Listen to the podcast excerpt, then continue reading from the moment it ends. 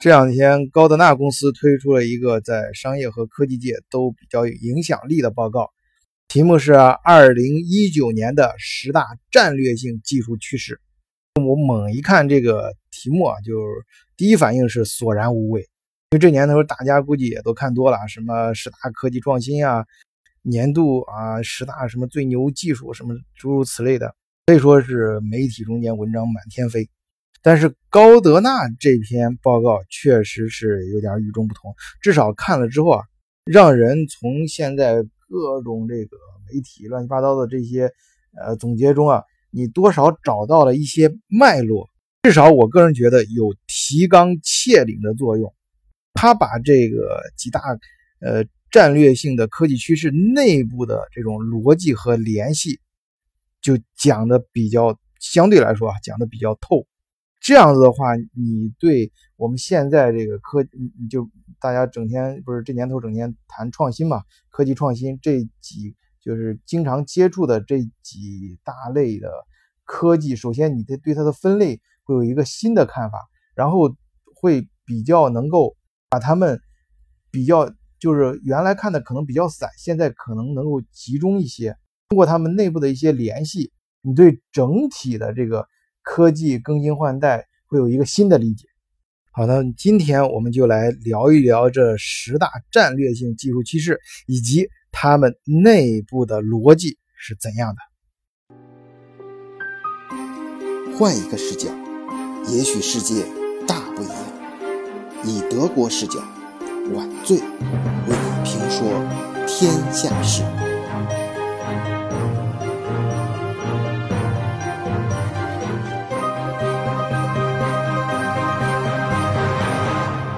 呃首先，我们简单说一下高德纳。高德纳是一个全球，呃，可以说是在 IT 界最具权威的一家咨询公司。它纳斯达克上市也是在 IT 板块和 ITB 板块，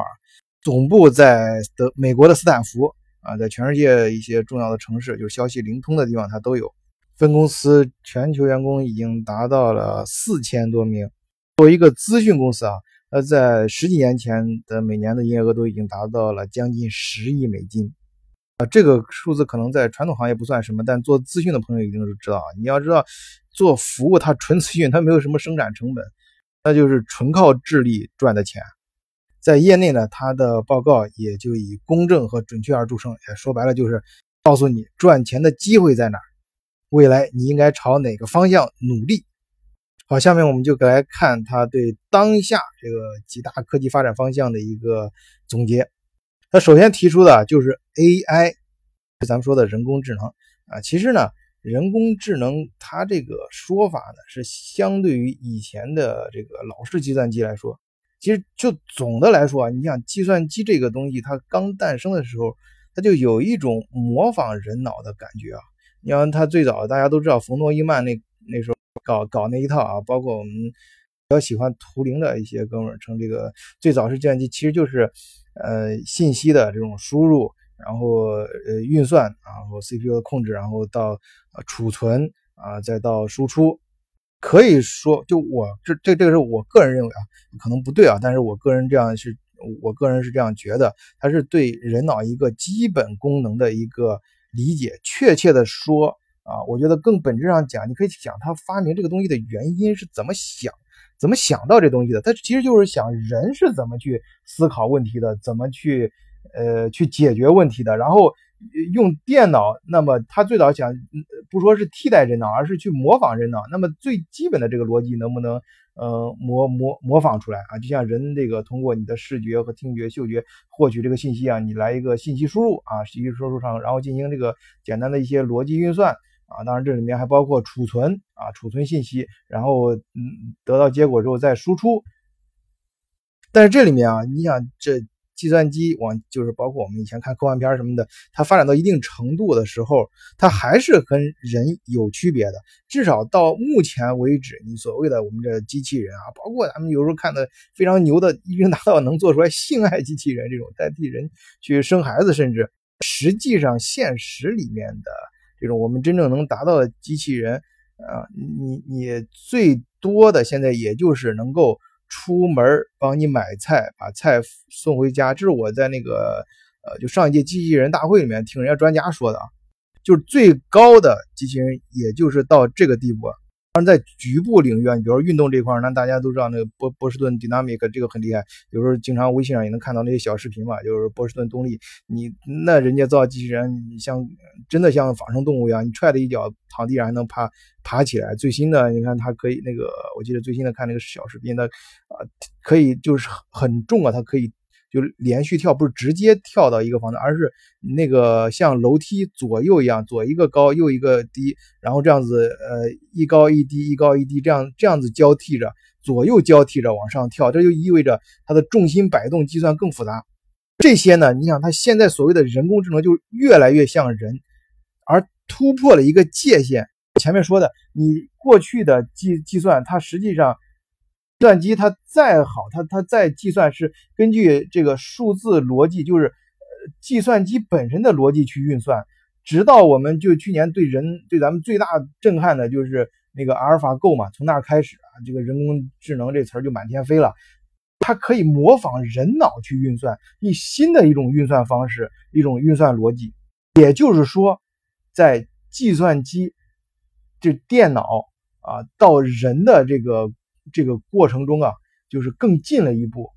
它实际其实科技的本身的意义就在于不断的突破边界。它这个人工智能这个方向呢，它的意义就在于它更更近的突破了人和电脑之间的界限。啊，报告中也预测到二零二二年，就是所有我们现在看到的这些软件开发团队和项目里面，至少会有百分之四十。啊，是通过人工智能，就是 AI 这些劳动力啊，我们把如果把 AI 视为这个工作伙伴的话，就有百分之四十由他们来完成的。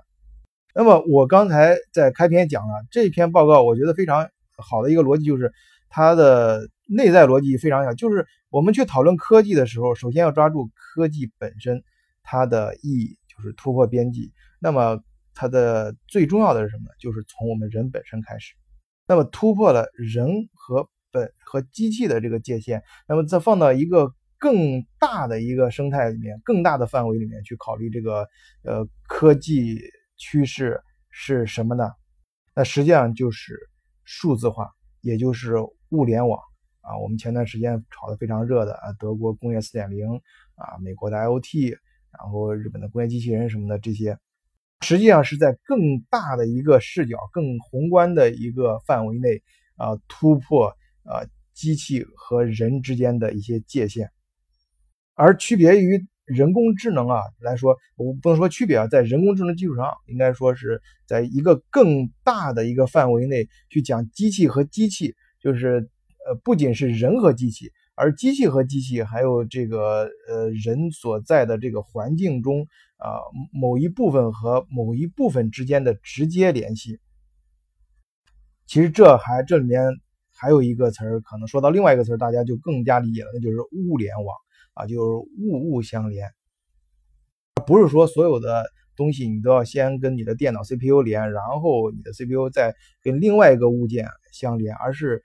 你。你就是比如说你在你家里吧，你就是你不是说你的电视机先到你的电脑电脑上，你要控制电视机，然后再通过你的电脑去呃走信号发给你的电冰箱啊降温，而是你的电视机可能和你的电冰箱能直接啊通信，直接相连，就是物联网。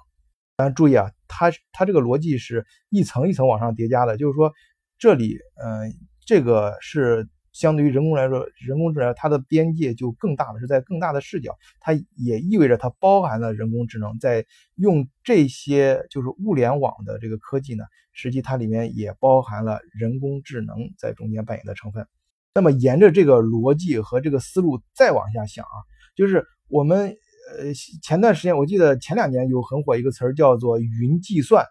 就是我们手上用的呃电脑终端呀，还有我们的手机终端啊，移动移动就是现在移动用移动终端越来越多嘛，就是可能再过几年就没人用电脑了。这东西所有的信息呢，可能汇总到一个云端啊，我们电脑和我们呃我们的手机，我们的移动终端的储存是很有限的，那没关系，我们的储存到一个云云，然后云云云上呢，它集中了这些各个资源，它进行集中的运算，然后这样的话可以。减少你不用，你就比如说它它做一个非常庞大的运算，不用在每一个你终端上都进行这个运算，而而在一个集中在它的那个云端进行集中在一起进行运算，然后把这个结果啊分享给每一个终端就可以了。当然我说的比较简单，大致就是最初这个建立云端的时候就是出于这样一个思路，就是更节约啊，更快速的去解决问题，啊，更节约资源。而实际上呢，大家有没有想想，当当这种就是我们前年这种思路啊发展到一定程度的时候，也就是说每个人的终端，就是每不管你是一个电脑还是一个手机还是一个呃其他的一个什么呃终终端终端吧，它它这个端点啊，它和呃这个云呢接触就是连接更紧密之后，随着我们现在科技带宽越来越宽之后，它本身啊就整个这个。整个在这个网络里面，所有的这些呃呃连接在一起的这部分，就本身形成了一个强大的计算网络。那么说，如果你只是把着眼点放在云计算，放在这个核心区域的计算的话，实际上你是对这个整个算力，就这个运算能力，呃，挖掘是过于狭窄了，是不够了。你因为每一个终端它本身还有。还有计算能力，虽然它每一个跟你单点和你这个中心云呃云端的这个计算能力呃远远比不上，但是它们加在一起也是非常强大的。那也就是说，这个每一个呃终端的计算能力和每一个终端的他们的这个处理数据的能力，你是不是把它开发出来了呢？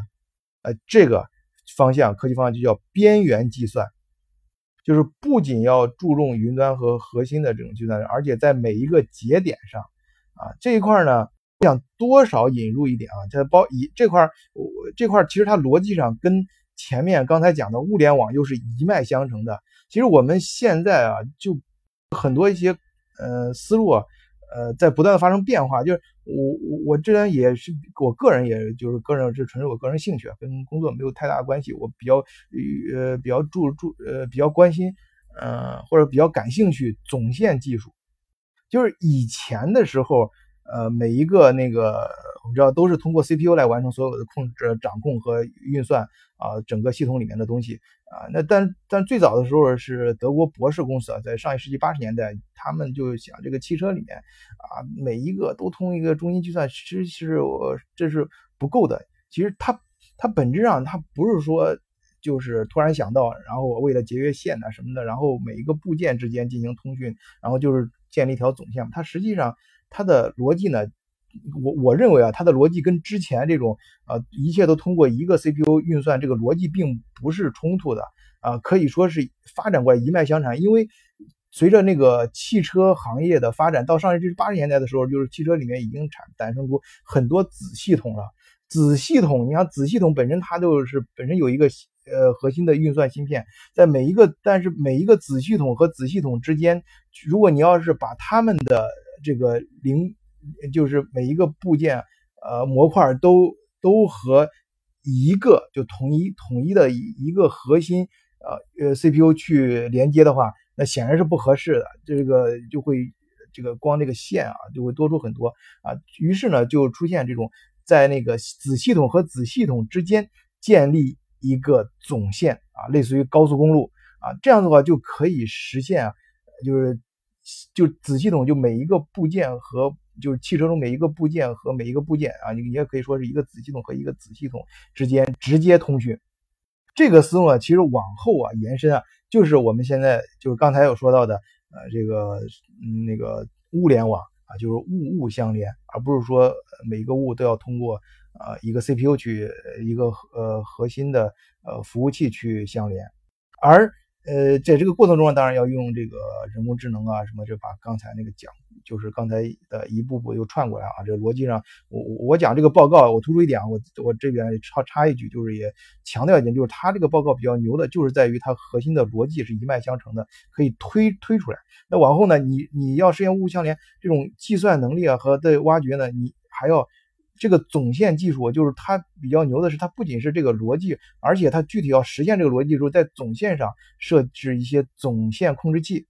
就是你这个总线本身要有一定的这个智能运算能力啊。那么在就是说在每一个节点上，就刚才我讲的这个边缘计算啊，除了这个云啊，就是集中算力这个这个这个这个服务器这个强大的核心这个服务器啊一块呢，在每一个节节点上啊，就在你这个整个云的外延的这些系统每一个分支的节点上啊，也也应该开发它的计算能力，而对这些支线的啊，这他们的呃智呃运算能力的开发啊，呃这一点啊就会越来越重要。这也就是为什么就是你手上用的手机，它的智能的运算能力是越来越强大，而不是说它只是给你提供一个输入和显示的功能就行了，那一切就扔给云去计算就好了。就是说，这就是呃为什么，而且也只有在这种情况下才能够呃刚接刚才说就是突破了人和这个机器的界限，然后再进一步突破呃这个物和物之间的界限。然后再进一步，就考虑到本身这个系统的架构问题的时候，不仅注重核心，而且在一些呃分支节点上也突破新的这种界限。那么，当这个整个系统的界限全部突破，人啊，或者是说呃不一定人啊，比如说一个机器啊，一个一个就是进入这个系统的人，才会给你带来一个侵入式的体验，就是你你进入这个系统的时候，你马上能和整个系统真正的。啊，融合在一起，侵入式啊，侵入式的这种体验，这种侵入式的体验也是未来科技的一个啊，嗯，战略性的方向。那么，出这个当这个未来这种呃，或者是我们不能说未来，现在已经发生的啊，这种这种呃科技场景已经实现的时候，那么随之的这种人的呃社会生态啊。啊，这个包括一些商业规则可能也要发生变化，大家可能也听出来了。其实我刚才如果是我们简单的去说的话，也可以把它理解为去中心化。注意啊，这个去中心化不是说把中间的控制力去掉，呃，这不是说那个中间的就中间的核心的控制就不重要了，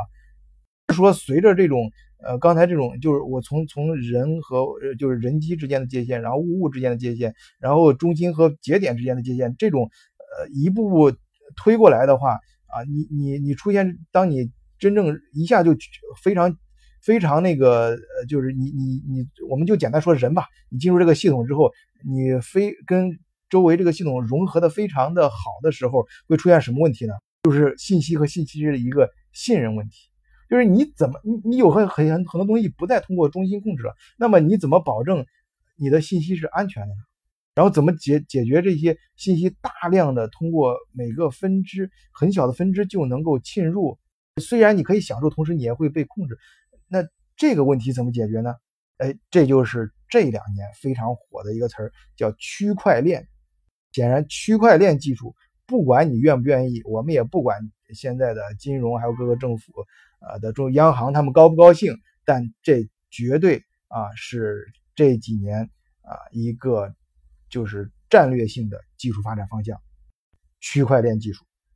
那么讲了，呃，到就是整个这个报告啊，就是按照逻辑推推演到现在的时候，大家都可以想象，你肯定存在着这种呃数字的这种呃，就产生这些问题。那么人的这个社会相应跟着，所以你这个相应的法律啊啊，相应的这个道德，甚至于道德标准啊，都有都会相应的发生一些变化。那针对于这些社会层面的。啊，一些科技产品也会应运而生，所以说啊，这种关于信息保护啊和一些隐私道德方面的这些，也应该是一个未来科技的一个呃关注的一个趋势啊。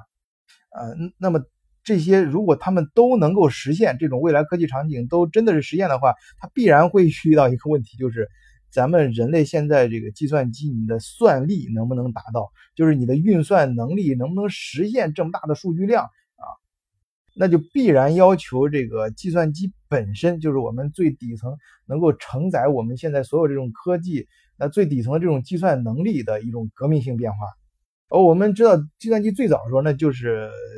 就零一零一嘛，那底层可啊这种逻辑的话，就是你的所谓的呃带宽，就是你这个在每秒钟通过的啊就单位时间吧，我们不一定每秒，我们就是呃通过的最大的这种数据量啊。指的就是这带宽啊，就是你零一零这样横排能排多宽。但是如果这这所谓的二位者，对对，我这儿 插一句，就是零一零为什么要用零？就是就由此产生产生了就是呃那个二二进制嘛，就是零一零一，因为只有零和一，所以它是一个呃二进制。机器语言啊，因为机器只能判断呃对错，依托这种二进制啊，我们才呃就是有了现在计算机最底层的这些语言，而也是因为这个二进制也限制了啊，现在计算机你最快的速度也就这么快了啊，就是你要用零一零一的话，可以想象的宽度，但是如果说它最原始的那个信号不是零和一，在零和一之间有很多其他的可能呢？呃，或者当然我我说的这个有点简单啊，它它实际上那更复杂的讲就是说，运算逻辑不再是这种简单的这种基于二进制的这种呃运算逻辑呢，那就是我们现在就是大家也应该在很多媒体上看到了，尤其今年也炒得非常热啊，就是好像前面应是有人搞出来过，就是量子计算机，它是基于亚原子离子的量子状态。啊，基于这种对它进行的一些操作，那么这个时候计算机的啊这种算力啊，就是运算能力就它的扩延就不再是零一这么少，它它它就它的这种可以说是一个指数级的增长，而且最关键它的运算逻辑啊也不是那么简单，将更加的像我们这个呃是不能说生物啊，就是。像现实中存在的这些逻辑啊，和它，嗯，这么说吧，就是这样的话，你想，它它这个计算机去模仿，特别在医学领域研究新药的时候，去模仿这个仿真这个药物对跟这个有机体之间的呃做或者或者是器官吧啊之间的仿真的时候，将越来越真实啊，就会这个界限就会突破，那么制造新药的速度就会大大加快。啊，当然有可能大家在报纸上看到量子计算机更多的是什么？它这个密码啊，什么就会现在计算机更容易破密码，银行什么就啊，这这个这个好像这银行大门就不管用了啊。这些呢文章也有很多，大家可以自己去看。总之呢。呃，我觉得这个报告啊，就是到到此为止，就是对整个啊现在科技发展的几大方向，它内部的逻辑是一一这样推演过来的，它内部的联系啊，讲的是相对于其他的那些那些文章来说，呃，讲的是比较清楚的，而且啊容易让人理解。最后呀，啊关于这个趋势的问题，我想到培根的一句话啊，跟大家分享啊，就是。培根以前说过啊，松开手中的稻草，我将给你指出风的方向。好，谢谢大家，今天就聊到这里，再见。